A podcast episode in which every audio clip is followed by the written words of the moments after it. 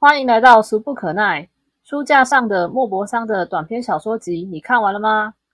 莫泊桑是十九世纪法国小说作家，和老师弗罗拜同属于现实主义后期的代表。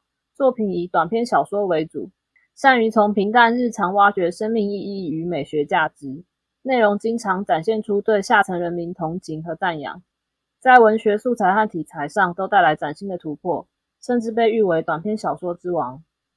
大家好，我是瑞。Hello，我是丁。我们今天要来讲莫泊桑的短篇小说，大概会挑三到四篇吧。然后因为故事很短，所以我会直接把大纲讲完。剧透，剧透。反正他有很多篇可以看，反正就是先挑了几篇我我自己比较喜欢的，或是我印象比较深刻的。好哦，我先讲两篇，因为我觉得这两篇对我来说性质有一点点雷同。嗯嗯，好。那第一篇是《乱伦之恋》。里面角色名字我就先随便带入一下，因为它其实没有全部都有交代名字，因为它故事就是很短。然后故事开始是 Ada 是一个十六岁的少女，然后父母将她嫁给了一个年纪很大、脾气很糟糕的商人。但她在两年之后又跟二十三岁的 Pierre 外遇，而且还怀孕了。然后，但是她其实并不确定她她怀孕的小孩到底是她的丈夫还是她的那个亲人的。但是她在生下女儿之后，很快就难产难产死亡了。那丈夫可能有听到一些风声，就所以他就怀疑他自己被戴绿帽，然后小孩子根本就不是自己亲生的，所以他就偷偷的把女儿就是托人送养，把那个皮耶和拒之门外，然后就不让他履行他生父的责任，就是即使皮耶和很想要见自己的女儿，都看不到这样子。直到很多年之后，他才无意间辗转得知说，Ada 的丈夫已经死掉了，那他才开始很积极的打听他女女儿的下落。找到他女儿的时候，他刚好跟他妈妈相似的时那个年龄是一样的，就是一样都是十八岁而已。然后长得又跟他妈非常的像，所以他对女儿的那个疼惜，还有跟情人的那种爱意就混合在一起了。然后他女儿也逐渐的爱上他这个对他关怀友好的绅士。然后再加上他女儿的生活不是很宽裕啊，然后出身不好，所以未来其实也很难找到很好的夫家，就很。呃，各种客观因素，然后还有自己私人情感，也不希望她嫁给别人，所以最后皮耶和就决定隐瞒他们是父女的关系。然后他也觉得唯一的知情人就是他的那个呃法律上的父亲也死掉了，所以他就直接跟他女儿求婚，然后两个人就结婚了。这是第一个故事，然后第二个故事是坟墓。故事开始是库伯代因为挖坟开棺被抓到现行犯。然后被送上法院审讯，审讯庭上群众就群情激愤，然后说要要求将他处处以死刑，觉得他是一个变态恋尸癖。然后，但其实库伯代挖开的就是他自己情人的坟墓，因为他们有一天约会的时候，就是那天突然下了一个大雨，女朋友就是淋雨之后受了风寒，隔天就并发肺出血，然后一个礼拜以后就死掉了。他从知道他病发去探望他，到他女朋友下葬，他其实整个过程都浑浑噩噩的，然后感到很惶恐。那一直到下葬之后，他才很清楚的意识到说，他再也无法见到他这个最深爱的人。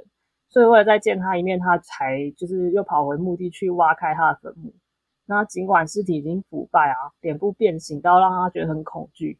但他心里还是有那个爱意支撑到他，是愿意把他就是从坟墓里面抱出来，给他最后一个拥抱。陪审团听完他的理由之后，宣判他无罪。然后群众这时候就是跟前面的情绪是完全相反的，起立为他鼓掌。但是对莫那个对库伯代来说，这一切都已经不再重要了。好，故事这样子就结束了。哇哦！这两个你有看？没有看，是我推荐你看的。对，没错，你帮我精选《贵圈真乱》。坟墓，坟墓还好，坟墓还有一点纯爱的感觉。但是《乱伦之恋》那一部有点扯哎，他就是他算一算年纪，这样子他等于 P A 和应该四十几岁了吧？是不是？就是相当爸爸的年纪。嗯，因为你的时候十八岁的时候怀孕，然后对。二十三岁再加十八，一直在想那个数学题。他这样子，其实真的可以到二十。对啊，所以他等于十八配一个大概四十几岁的阿贝。对，可是因为那时候那个年代来说，其实蛮常见的。你想，他太太，呃，应该说他的情人嫁给他的先生的时候，他先生其实也很大年纪，所以他才会外遇一个二十三岁的少年。没错，没错。那你不觉得很回圈吗？这感觉就是他女儿将来就算嫁他，然后应该也会再再去搞一个。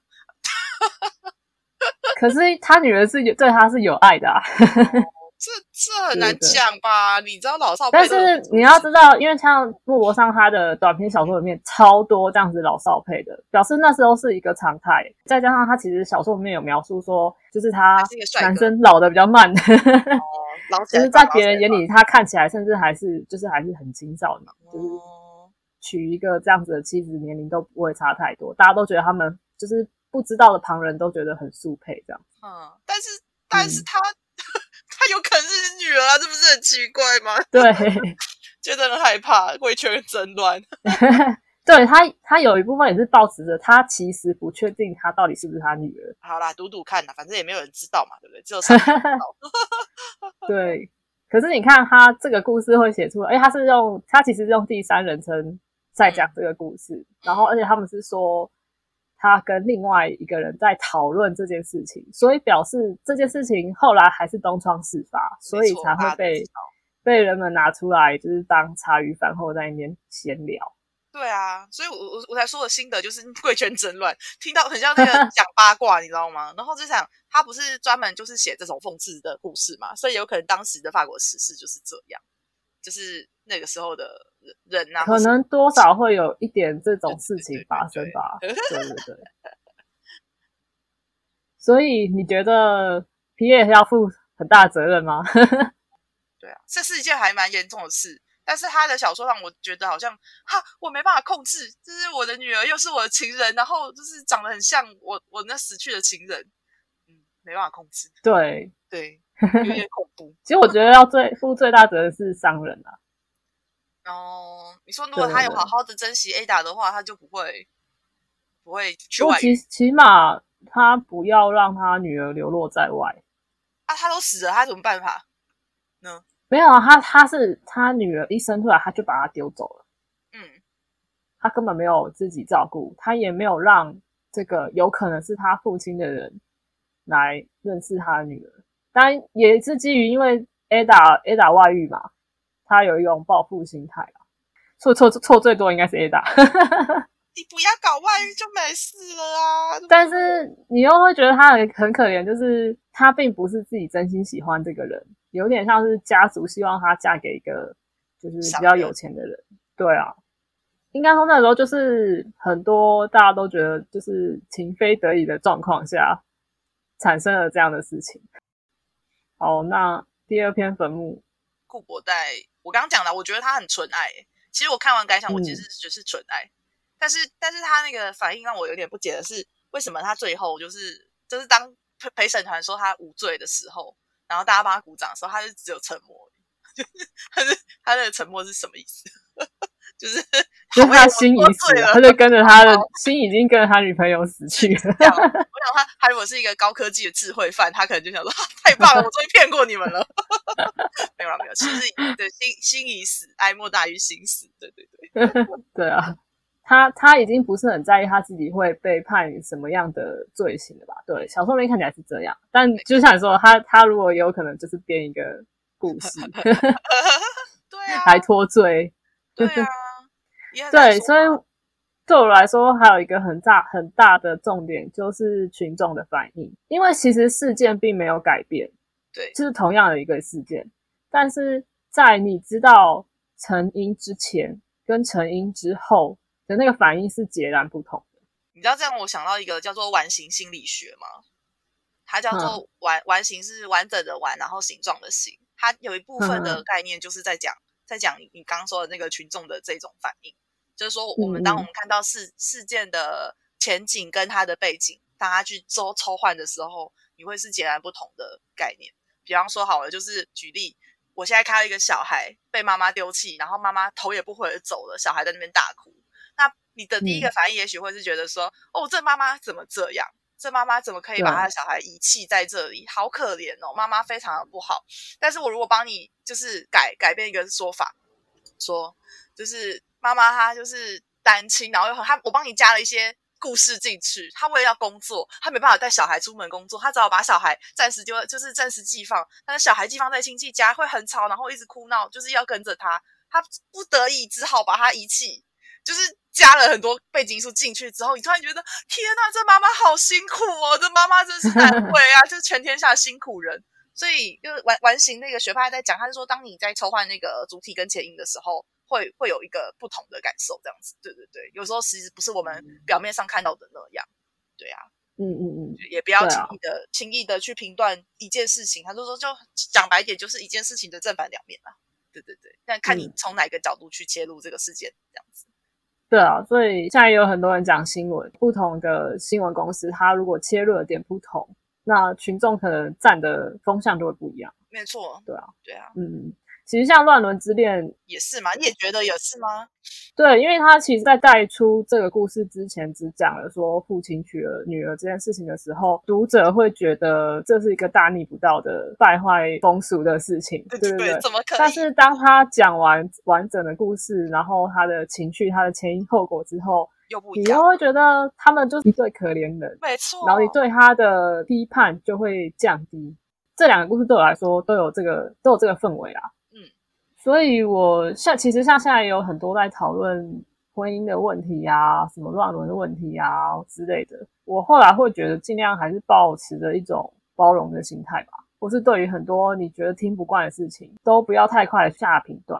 因为你真的不知道他背后是不是有他的辛酸血泪，就是一个完整的故事。完形他就是在找他要拼凑一个完整的故事出来。对对对，你还有什么想要再多讲一点的吗？呃，不管怎么样都不应该去挖人家的粉，也不应该，也不应该，对对对，没错，对对对，也不应该。我觉得以常理来讲，这两件事情还是都是错的。我不知道哎，不过我真的爱爱到极深的时候，我会不会去挖人家的粉呢？应该也是不会啊，因为还蛮。蛮恐怖的。如果放到现实层面，我觉得可以减刑，但是不可以无罪。没错，因为这还是很很奇怪吧？挖人家的坟这件事情，他到底是干嘛？挖出来能干嘛呢？就是为了给他一个，就他只是想要见他一面。对，所以他也没有去考虑到他的父母有可能会因此而很伤心这件事情。对啊，我女儿都下葬了，你还要挖我的坟？那你当初干嘛约他去看什么剧啊？其实当初为什么要去约约他去淋雨？那雨就是突然的。哦，好，注定要死，注定要死。哦，他小说里面也超多这种，可能当时医学很差。因为我们讲的下一篇就是，没错没错，莫名其妙死。这篇我也很喜欢。好，这篇叫做首饰。换你讲。其实讲要讲首饰之前，我一定要先讲一下他的首饰，好像有两片，对不对？哦，我想的是项链，没关系，我等下可以补充。我们今天讲首饰就好。OK，好，那我来讲。呃，首饰的故事是这样子的：兰丁先生呢，他是一位高级官员，然后他领还不错的俸禄，他娶了就是基层员工的女儿。那这个太太虽然出身贫苦啊，但是她的气质非常端庄，然后就是长也还蛮漂亮的。婚后又非常擅长理财，对丈夫也是温柔体贴，所以他们的生活一直过得还不错，很美好。就是虽然不富裕，但是生活很美好。嗯，那兰丁先生呢，只有对妻子有两点不满。第一点是呢，他的妻子非常喜欢看戏，然后很喜欢买一些假的饰品，就是。他对看戏就是其实没有什么兴趣啊，所以就是他妻子每次他要出门看戏的时候，他就会请妻子跟他的女性朋友一起去看就好了。那假手饰的部分，则是因为他必须要进出歌剧院嘛，那你总是要有一点梳妆打扮，你才好进出那个高级的场所，所以她就去跟她的丈夫讲说，会买一些假的首饰，就是不是真的，没有很贵，几百块之类的，对对对，才开始就是去。要打扮才去买。那再有一个冬天的晚上呢，就是妻子看完歌剧就受了风寒，跟刚刚那篇那个坟墓一样。约会完那几个月，他就受风寒，他就中标了。然后他回家以后没多久，他就因为肺炎去世了。安妮先生就为此非常痛苦啊，就是超级难过。那他他的存款也就是日日益见底，因为没有妻子在帮他管管那些财务的部分了。他甚至还需要借钱过日子，他就觉得很奇怪。以前就是妻子可以去看歌剧，然后帮我管家，我们家钱还这么多啊，然后为什么就是 妻子死后的钱突然间就是完全不够生活？对对对，所以他就只好拿妻子的那个假首饰，他想说看看能不能当当一些钱回来用啊，不管多少钱都好，然后换点吃的这样子，然后就拿他一些项链去典当。没想到当铺的店家就是鉴定以后就告诉他说：“哦，这条就是是我们家出的，而且是真品，而且超级贵，这样子，对对对，就是是他的年年薪的八倍。然后就算折旧折旧卖掉，也有六倍左右的钱，这样子大概六成。对，然后他就是兰迪先生就吓坏了，他想说：天啊，这么贵的首饰，我们怎么可能买不起？就是怎么可能买得起这种首饰？啊，他去哪里买的？然后怎么可能是别人送他的？他心中就觉得我被绿了，你知道吗？对对对，他被。一那个心情就是又悲伤，然后又愤怒，又觉得很羞耻，然后就是各种情情绪涌上心头。但是为了要填饱肚子，他还是只能把这些首饰就是拿去典当，所以他就把妻子剩下来的所有的饰品都典当，结果全部都是真的，然后换回了二十万法郎。对对对，隔天呢，他就就是跑去跟他的长官说：“我要辞职了，因为我继承了三十万的法郎的遗产，他辞职。”然后之后他就是在跟朋友聊天的时候，他好像又说：“哦，就是其实那笔遗产是六十万之类，就是一直碰红。”对对对，非常的碰红。然后等到六个月之后，他再度结婚了。但是第二任妻子呢，就是呃，没有第一任妻子那样，他的品德非常的端正，但是就是好像个性也不是很好，让他就是吃尽了苦头。那故事就到这里结束了。对对对，嗯，这一篇真是莫名其妙。我那时候看，我一直觉得，我一直觉得，第一个是妻子是不是真的有外遇啊？但是也也很难说吧，因为他有可能是。他也不知道他做什么职业才有办法赚到这么多钱去买饰品，所以唯一的想法应该就是，嗯，第一个他绿了，他绿了兰丁先生，对，可是他又把他的家管理的很好，就是 他啦，你看他善于理财，出入都有门面，就是都顾得很好啊，就是一个以公务员的年薪让他过的生活过得很好，这样到底对兰丁先生是好还是坏啊？他一直都不知情这件事情，对啊，对。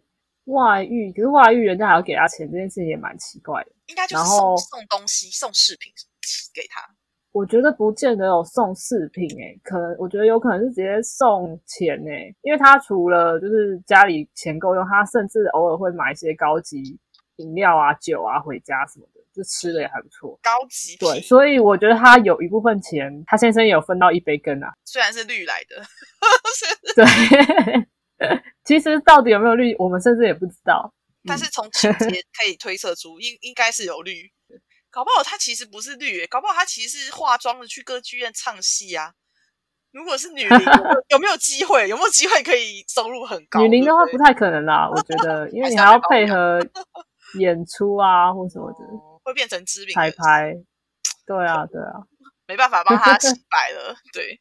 它就是一个绿绿的故事。好的，好的。但是如果这件事情没有因为他太太死掉而东窗事发的话，兰汀先生其实过了一辈子也都会超级幸福的。是好棒！我我的钱虽然赚的很少，但我太太很会理财。对啊，对啊，而且他也没有感觉到他太太对他的爱意有减少。是哎，是哎。我有一部分觉得他其实没有真的很爱他太太。真的吗？但我觉得我不太喜欢兰丁先生的是他后面那个碰红。就是他一直他一直说哦，一开始说二十万的遗产，后来又说三十万遗产，后来甚至跟朋友吹嘘说六十万。你也太会吹了吧？你知道我想的是什么吗？我想的其实不是他是碰风哎，我想的是他根本就不善理财哦，所以他对数字没有概念。因为他后面还有些细节讲到，就是说他拿到这些钱以后，他马上就拿去买好酒，然后而且他马上就辞职。也就是说，他对这些钱其实没有任何的规划，他一下子拿到很多钱以后，就是很快的挥霍。因为像他太太，即使那些钱是别人给他的，但他就是还是有好好的去处理，说一部分买首饰，一部分还是要照顾家里的生计。嗯，他的先生必须要过得好，才不会对他有所怀疑。怀疑，没错没错，哎，一个智慧。对，所以我觉得，即使他拿到了很多钱，他现在根本就还是不善理财。以后一定很快还是就会又散光，对，他的生活永远都不可能会好。哦，哎，你说确实是，可是他后来他后来在家的那个人，呃，就虽然没有这些额外的钱财收入了，但是他们也过得还不错，不是吗？就是一般啊，普通生活。第二任妻子是真的爱他，然后这就会一天到晚管他管这管那的话，反而就会过得比较烦啊。对，每天盯着他做各种事情，嗯。也很难说啊，搞不好兰丁先生就是要这一位的，他就是欠管啊！你看那个钱，非理财，他就是欠管啊。好，好，这个故事告诉我们：如果你发现你的另一半突然间多了很多假的首饰，千万不要相信他讲话，一定要去把发票找来看。什么什么假首饰？他他太太一开始就跟他讲，他就说什么，因为哦，你这人像波西米亚人，你就喜欢这些亮晶晶的小东西，根本就不是啊！那你是也太迟钝了吧？他你可可见他真的就是完全没有在管他自己的钱，他就是把钱全部归，就是全部让他太太去管。没错，没错，连那个真假项链、珍珠他都分不出来。我觉得真假分不出来就算了，他根本不知道他们家开销有多少，然后自己的薪水到底是不是够支出啊？那另外那个你说很像的项链，它其实也是在讲首饰，但它呃，我觉得它算是比较。更正直一点啊，他就是讲太太是因为喜欢首饰项链，然后所以为了出席一个高级场所，然后去跟自己的有钱的好朋友借了项链，对，结果后来就是把项链弄弄不见了，没错。但他为为此而付出了他的青春，去努力的想办法赚回那些钱来还那个项链的贷款，没错。故事大概简单是这样，呃，很多人可能有在。小学的课本有看过，我记得我小五、小六国文课本里面有选读这一篇。好，第四篇是木鞋。木鞋，嗯，那阿德雷是一个很温顺的，然后个性有点迟钝的二十岁少女。那因为家里经济入不敷出的关系，所以女儿就让她到村子里面一个有钱的大叔家里面去当佣人。那呃，那个大叔叫欧欧盟先生，那他一开始会要求说，就是主人跟佣人之间就是要划分清楚身份，所以你的木鞋就是你的鞋子绝对不可以跟我并排，然后呃，你有你的空间，我有我的空间，那厨房就是你的领域，然后但客厅就是我的领域这样子，然后但实际上就是当阿德雷真正上工以后。他却又一直要求阿德雷说要一起进餐啊，然后一起吃下午茶，就做什么事情都要他陪伴，啊甚甚至到了晚上睡觉的时候，都要求阿德雷要跟他一起睡。对，那六个月之后，那个阿德雷休假回家，他父母就觉得他女儿肚子有点隆起，然后就怀疑她是不是怀孕。那他女儿还说怎么会呢？就是他又没有做什么事情。然后他父亲就为了要。确定事情的真相，所以就问他说：“你晚上是不是有时候会把鞋子跟你的主人放在一起？”然后女儿就说：“对啊，他是从第一天就已经放在一起了，之后每天晚上也都放在一起。”他父亲就说：“那我很确定你就是怀孕的。”好，那 对，然后 然后父母就表现的就是很生气，就是说：“你怎么可以做这种事？就是太愚蠢啊，什么什么的。”然后说他败坏门风。嗯那虽然在骂他女儿，但是表情又露出好像很满意的样子。然后他爸就说：“我要去找那个欧盟先生谈一谈。”欧盟先生也一副就是说：“我怎么知道这个女儿这这个女人这么蠢啊，什么什么的。”但是没有多久，他们就觉得就是讨论决定，就是一周之后他们两个就要成婚，而且就是直接就是昭告整个村庄这样子。嗯，故事这样子就结束了。结束了。对，这篇也是哇给我干奶，我 给我干呢，看不懂。你看，这个也是一个老少配，就二十岁配一个五十几岁大叔。他要唱回第一篇了。其实第一篇根本不叫艾达，他就叫阿德雷。他完全串成一起了。真的是这篇也是挖给我刚才为什么木鞋摆在一起就是怀孕？我觉得他是故意写的，这样很隐晦。你看他前面都写那么多就是大逆不道的事情，然后可是写到这篇的时候就写的这么隐晦。但我觉得他就是为了要凸显那种乡村人民讲话很保守，就是事情都不敢明讲的那种态度吧。你不要说乡村人了，你知道我奶奶到现在讲说交男女朋友，她都不会讲说，哎，你有没有交男朋友？她只有说你有没有交朋友。对，然后一开始想说有啊，我当然有交朋友啊。我过了一段时间才知道说，哦，原来她讲的朋友是讲男朋友。奶奶讲的是另外一种朋友。比较保守的人，就是连就是话都会讲的很迂回，然后很他甚至不会说同床共共枕，不会说盖棉被，这他就只是讲鞋子摆在一起而已。他就有点像以前那个台湾早期的电视剧，有没有？就是当他们当男女男女主角滚床的时候，他就会把画面带到那个玫瑰花。什么被被揉碎的玫瑰花，什么外面风雨交加，因为它被蹂躏了之类的。对对对，没错。可是这也很凸显说，因为大家都这样子讲话，所以那个乡村里面的青少女，其实对于性知识方面超级的缺乏。在淳朴的乡下是有可能的吗？我觉得呀，我觉得也还是有一点可能。我们都太不淳朴，是不是？我们的想法都很邪恶。这表示性教育很重要，超重要。从小就要把大家教好哦。我觉得不能够用乡下人来解释诶，因为再怎么样没尝试，你也知道不可以跟跟你的主人，就是跟你工作的雇主一起躺同一张床吧？这不是很奇怪？这真的是，这真的应该不是乡下不乡下的问题，而是那个女生，因为她设定上她是一个很迟钝。温顺不敢反抗的类型，所以我觉得跟个性可能也有关系。所以你有觉你觉得他可能不是不知道，而是他不敢反抗哦。对他也许知道，对啊。但是如果你雇主要求你要这么做的时候，他他是没有没有办法抗拒的，对吧？因为我我我就是缺钱嘛，我如果拒绝，也许我就被被人家 fire 啦。所以所以没想到因此而怀孕。对。那我觉得莫泊桑的小说其实是有。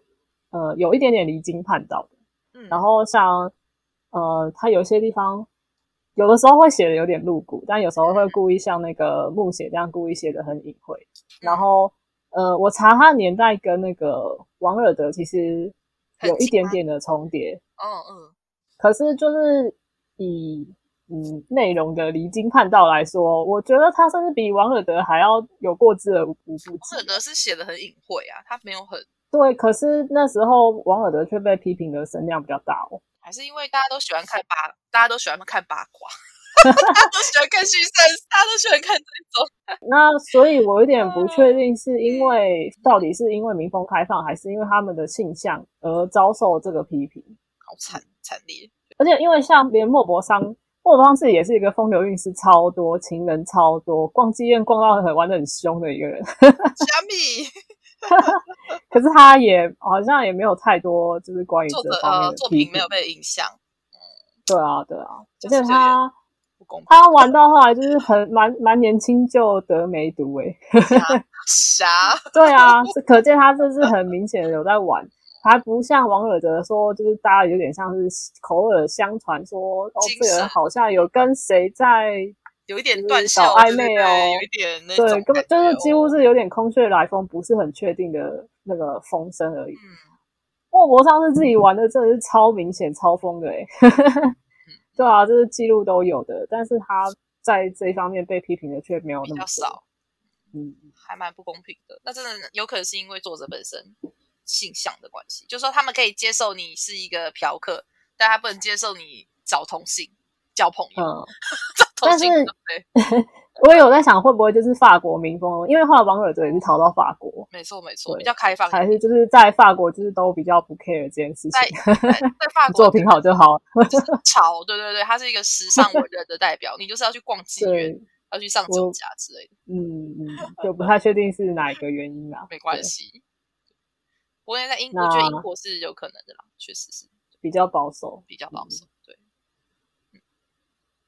那来最后讲一下延伸阅读，好哦。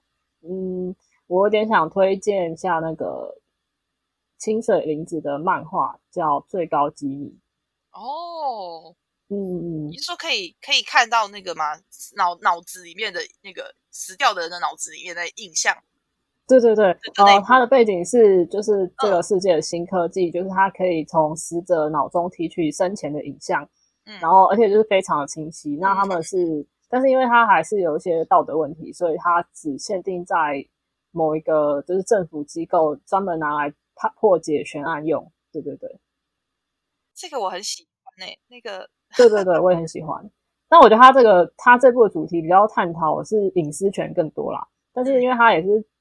呃，在隐私、道德还有法律三个部分，就是会有很难平衡的部分。然后我觉得他有一些故事也是有一点点的离经叛道。我好喜欢那个那个他那个是政商吗？我经我已经有点忘记他到底是什么。对，就是就他的开始的故事，其实应该还不是正式故事，有点像前传，但是他是在他的漫画第一集里面的第一篇。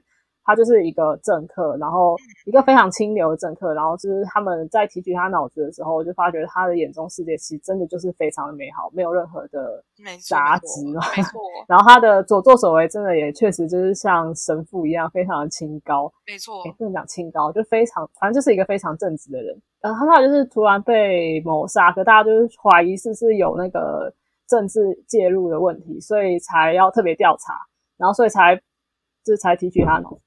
然后呃，然后他就死前就是特别就是撕毁销毁了一张照片，然后大家就觉得那个照片是有什么隐情，但其实那个照片就是他呃爱上了他女儿的那个对象，对，但他就是因为他知道这件事情就是不道德的，所以他就是非常的隐匿这件事情，然后就不想要带给任何人有困扰，然后就把爱意就是永远藏在心里就好，所以在死前他还要把就是照片也要销毁掉。天啊！对，所以但是这件事情被因为这个案子被挖出来之后，就是还是有风声走漏，所以导致就是大众都知道了，然后这件事情突然就变成是一桩丑闻这样子。没错，这超难过的，他不过就是爱他而已，对不对？